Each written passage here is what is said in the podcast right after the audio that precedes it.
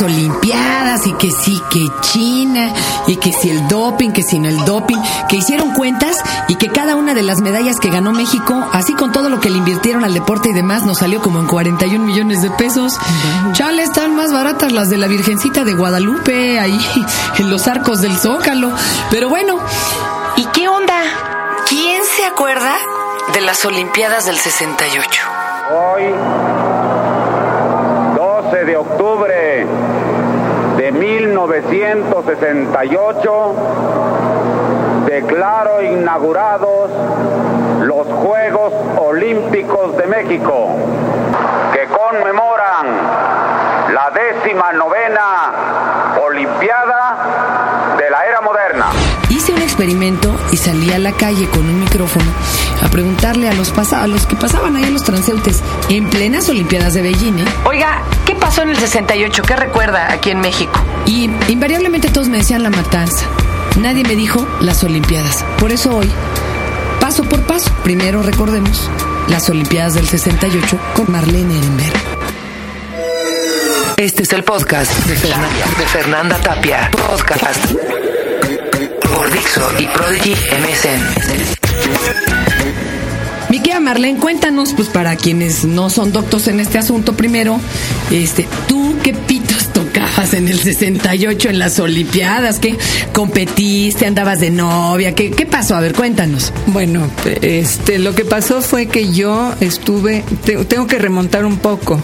Yo estudié en Francia, en París, y ahí definitivamente te empapas de muchas cosas. Yo me puse a estudiar arte y pintura. Luego regresé a México y dije, ¿ahora qué hago? Y me metí a la escuela de turismo. Y ahí nos llamaron los de las Olimpiadas porque necesitaban traductores. Y bueno, yo hablo seis idiomas, entonces de algo servía. ¿Cómo crees? Desde entonces hablaba seis idiomas. Desde de hecho, entonces. materno, el alemán ya lo traías. ¿no? Alemán, inglés y español. Y luego ya el francés, italiano y hebreo ya vinieron después. Pero lo interesante es que este, desde el principio en los eh, preolímpicos que se hacían en el CDOM, eh, ¿cómo se llama? Comité, sí, CEDOM. CEDOM. Sí, ahí arriba. Allí, este, ya desde en, en el inicio venían gente a, a practicar por la altura de México. Eso creo que era la primera Qué impedimenta. cosa interesante. O sea, a ver, Vámonos a pensar en primero qué pasaba en el 68. Ahí, en- esos 60 famosos, nacieron los de la generación X, nacimos, tengo que decir. Este, estaba plena eh, eh, liberación femenina, las luchas fortísimas. La pastilla anticonsentida. Más bien es, sí, la, la- es la que te consiente, ¿no? Y también teníamos con que las Olimpiadas todavía no eran ese fenómeno mediático. Ya se le empezaba a echar más cajeta y todo, pero no, todavía no fíjate era que ya. no, al contrario. Este, desde que López Mateos consiguió la sede, brillante este, argumentos. Sí, pero me refiero, lo tomó- las Olimpiadas no. siempre han sido el show que son en- desde esa década para acá.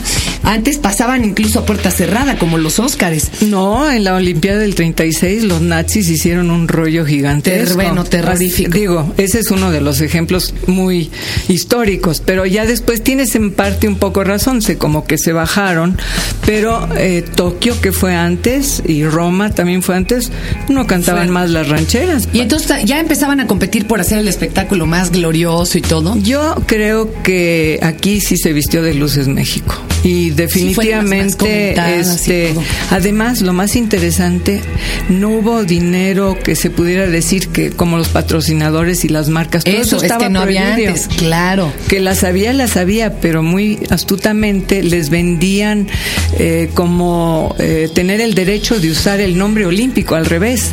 A Olivetti, que nos trajo miles y miles de, de máquinas de escribir, le dijeron, bueno, en primera no puedes poner tu letrero y estaban siempre tapadas en prensa, pero además te damos chance que presumas que participas en la Olimpiada. Guau, y unas como ahora que todo es un 100 sacadero de compañías más. Todas no podían usar el logo de ellos, pero sí usar que ellos eran partidarios, los coches, you name it, hasta las compañías que hacían los globos y bueno, en fin, una cantidad. ¿Cómo fue la inauguración en México? Mira, la inauguración, bueno, ¿qué te cuento? Después del numerito que se echó Díaz Ordaz del 2 de octubre, bueno, entonces había que silenciar las, las, los periódicos que jamás realmente dijeron gran cosa, para comenzar, ¿no? Eso estaba bien controlado. Pero, pues, al principio llegó Díaz Ordaz y le abuchearon.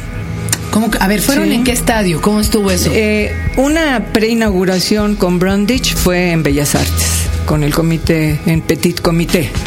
Y luego ya la Olimpiada en sí, con el fuego que prendió una mujer por primera vez también, esta Keta Basilio o algo así se llamaba, chulísima, linda mujer. Este, entonces ya entraron al estadio de la universidad. Ese se declaró como estadio olímpico que tiene un diseño extraordinario. Este, y cuando entra Díaz Ordaz, ¡bu! gritos y ¡Qué chiflidos. También cuando entra la delegación de Rusia, porque acaban, acababan de invadir, que era Checoslovaquia. Sí, así es que ah, hubo de todo, ¿no? Eso es lo interesante, que ya desde ahí se fue haciendo claro opiniones y puestos. Ahora, si queremos decir, yo creo que la Olimpiada vino a balancear un poco el problema político, que, que, que se vino, se creó en cierta manera, para mi opinión, bueno, no para mí, de lo que veíamos, es que el Partido Comunista estaba muy fuerte, se- ah, según esos tiempos. Desgraciadamente, chicos, sí nos va a regresar mucho Sí. este tema porque Pues está, viene de mano a mano. claro. Oye, a ti de hecho, a ver, a ti te pusieron con la comitiva de Alemania, Alemania democrática, que democrática tenía lo que tenemos en México de democracia, muy bien, gracias. No, pues lo que pasa que mi idioma eh, paterno es alemán y mi padre nació en Rostock, de Alemania democrática, y ya en, en épocas anteriores había dado la bienvenida a muchos comunistas, aunque él era capitalista, es lo irónico, ¿no? Ludwig Rehn, Anna Seger, son personajes que creo que nadie conoce en México fuera de un grupito pequeño, pero personajes importantes del grupo comunista de la Alemania Democrática.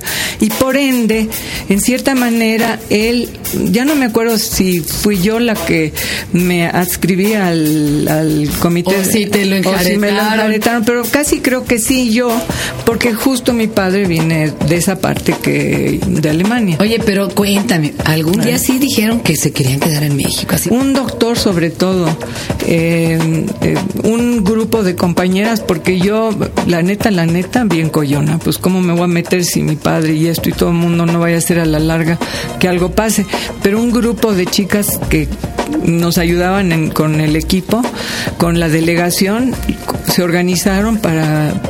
eh, conseguir que se quedara un médico de los de Alemania Democrática y alguno que otro que también lo insinuaban, ¿no? Hay que aclarar, acuérdense que en esa época estas personas no podían viajar más que con la vigilancia del No, Estado. los tenían controladísimos. y esto es lo que quería ahora sí que brincarse el muro, qué horror, ¿no? Otro punto muy interesante fue que como las dos Alemanias tenían el himno este eh, Alemania, Deutschland, Deutschland über alle- alles, eh, pues que no no cabía porque pues había dos Alemanias y ahí eh, me acuerdo muy claro que se estuvieron su- sugiriendo dos tres cosas y terminó por la novena de Beethoven.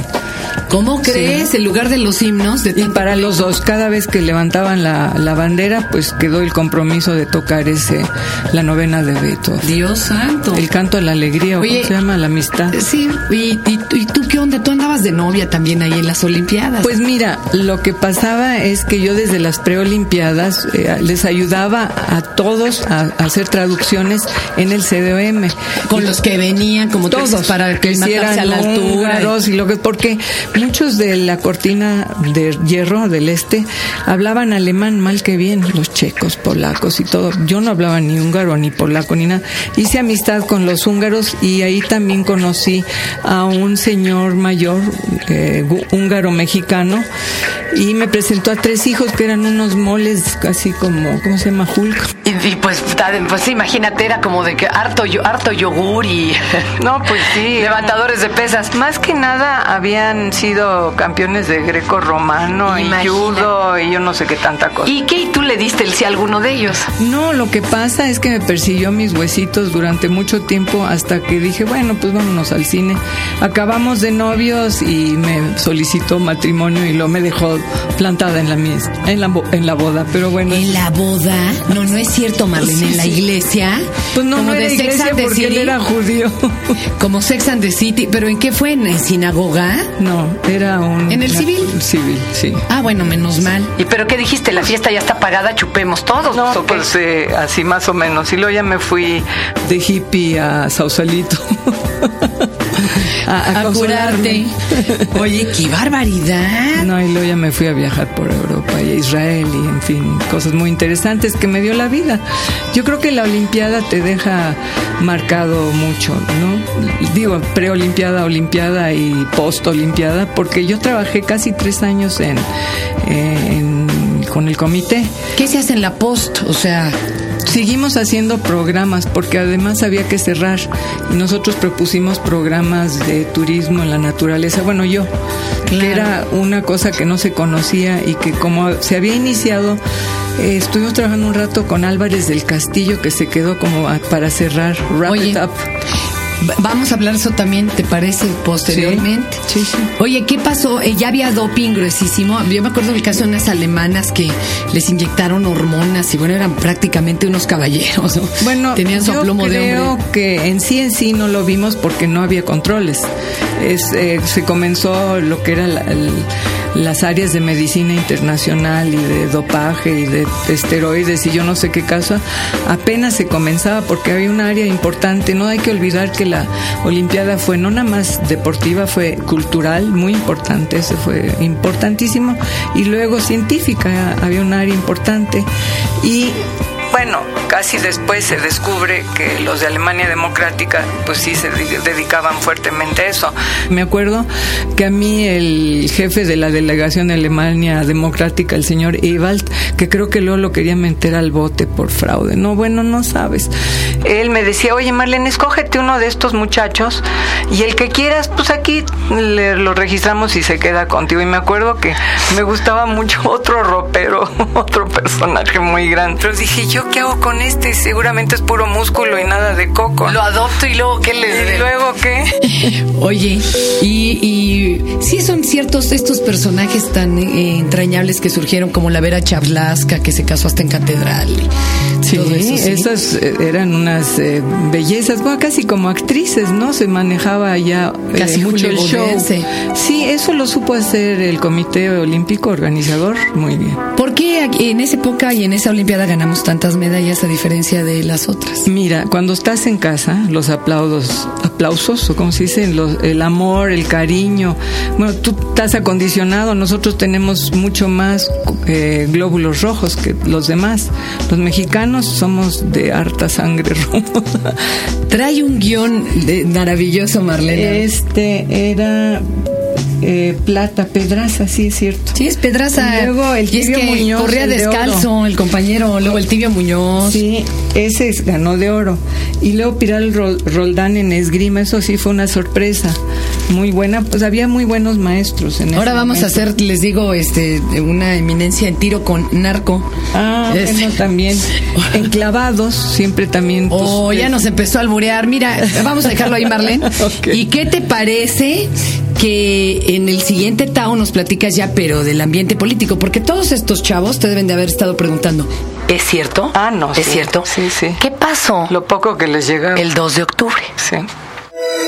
Este fue el podcast de Fernanda, de Fernanda Tapia. Podcast por Dixo y Prodigy MSN.